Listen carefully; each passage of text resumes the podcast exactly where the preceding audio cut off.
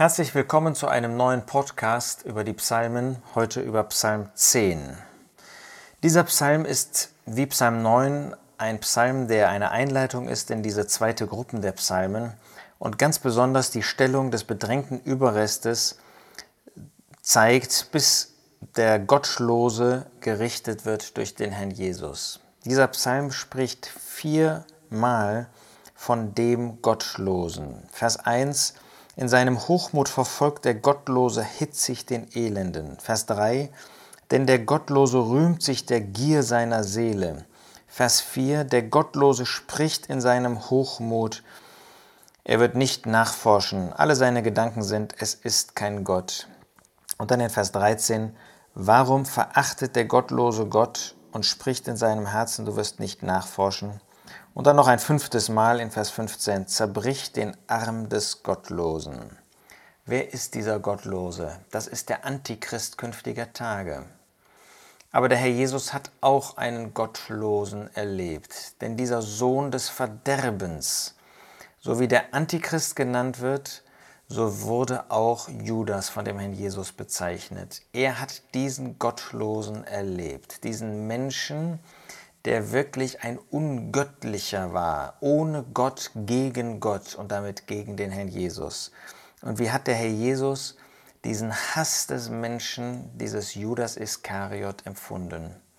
Ja, für ihn war das wirklich einer, der ihn verfolgt hat. In seinem Hochmut verfolgt der Gottlose hitzig den Elenden. So hat der Jesus sich ihm gegenüber gefühlt, den Elenden, als Elenden. Er war wirklich derjenige, der in Liebe gehandelt hat, der nur Liebe auch diesem Menschen erwiesen hat. Aber als Gottloser hat er sich erwiesen. Das muss für den Herrn Jesus furchtbar gewesen sein. Er war ihm ausgeliefert. Warum? Hatte der Jesus nicht alle Macht? War er nicht der Sohn Gottes? Das ist er. Aber er ist gekommen, um zu leiden, um zu sterben. Und deshalb war er bereit, als der Elende von diesem Menschen auch verachtet und gehasst und hinausgeworfen zu werden. Was war das für eine Gottlosigkeit, mit ihn, mit einem Kuss zu verraten, zu überliefern an diese Führer des Judentums. Wie hat den Herrn Jesus das in sein Herz äh, geschmerzt? Der Gottlose spricht in seinem Hochmut. Ja, Judas fühlte sich erhaben über den Herrn. Er fühlte sich als derjenige, der in der Lage war, den Herrn Jesus zu überliefern. Wir können uns gar nicht vorstellen, wie das für den Herrn Jesus in, seinem, in seiner Seele, in seinem Herzen gewesen ist. Wie ein Stich immer wieder diesen Mann, den er selber erwählt hat, in Gehorsam Gott, seinem Vater gegenüber, nach einer Nacht des Gebetes, ähm, wie er das empfunden hat, dass dieser Mensch ihn gehasst hat von Anfang an. Er hat ihm jedes Vertrauen entgegengebracht, der Jesus, diesem Menschen. Hat ihm sogar die Kasse gegeben. Und was war die Antwort? Es war Diebstahl auf der einen Seite und es war Verabscheuung und Abwendung, ja zum Schluss sogar inspiriert durch Satan, hat er den Herrn Jesus verraten. Dieser Psalm spricht davon, dass dann auch Rache geübt wird, dass der Überrest auch diese Rache herbeiruft. Und das ist sein Recht, das Recht des Überrestes. Und der Jesus hatte auch das Recht, so zu sprechen. Und doch hat er das nicht getan. Der Jesus hätte diesen Mann sofort entlarven können, hat er nicht getan. Er wusste das ja von Anfang an. Der Jesus hätte diesen Mensch sofort vernichten können. Er hat das nicht getan. Er hat ihn drei Jahre, Tag für Tag an seiner Seite erduldet. Ja, wir lesen am Ende dieses Psalms in Vers 16, der Herr ist König immer und ewig. So hat der Herr Jesus sich unter Gott gestellt. Er selbst ist doch der König, aber er hat Gott als den Regenten über sein Leben anerkannt.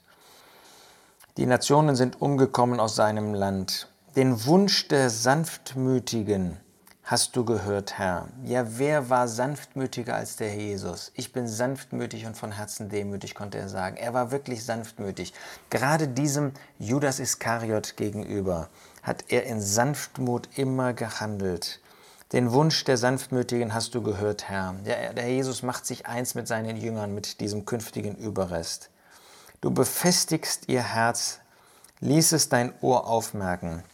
Ja, Gott hat sozusagen das Herz des Herrn Jesus befestigt auf diesem Weg der Schmach, der Verachtung, der Leiden, dass er weitergegangen ist im Vertrauen zu Gott und ließ es dein Ohr aufmerken.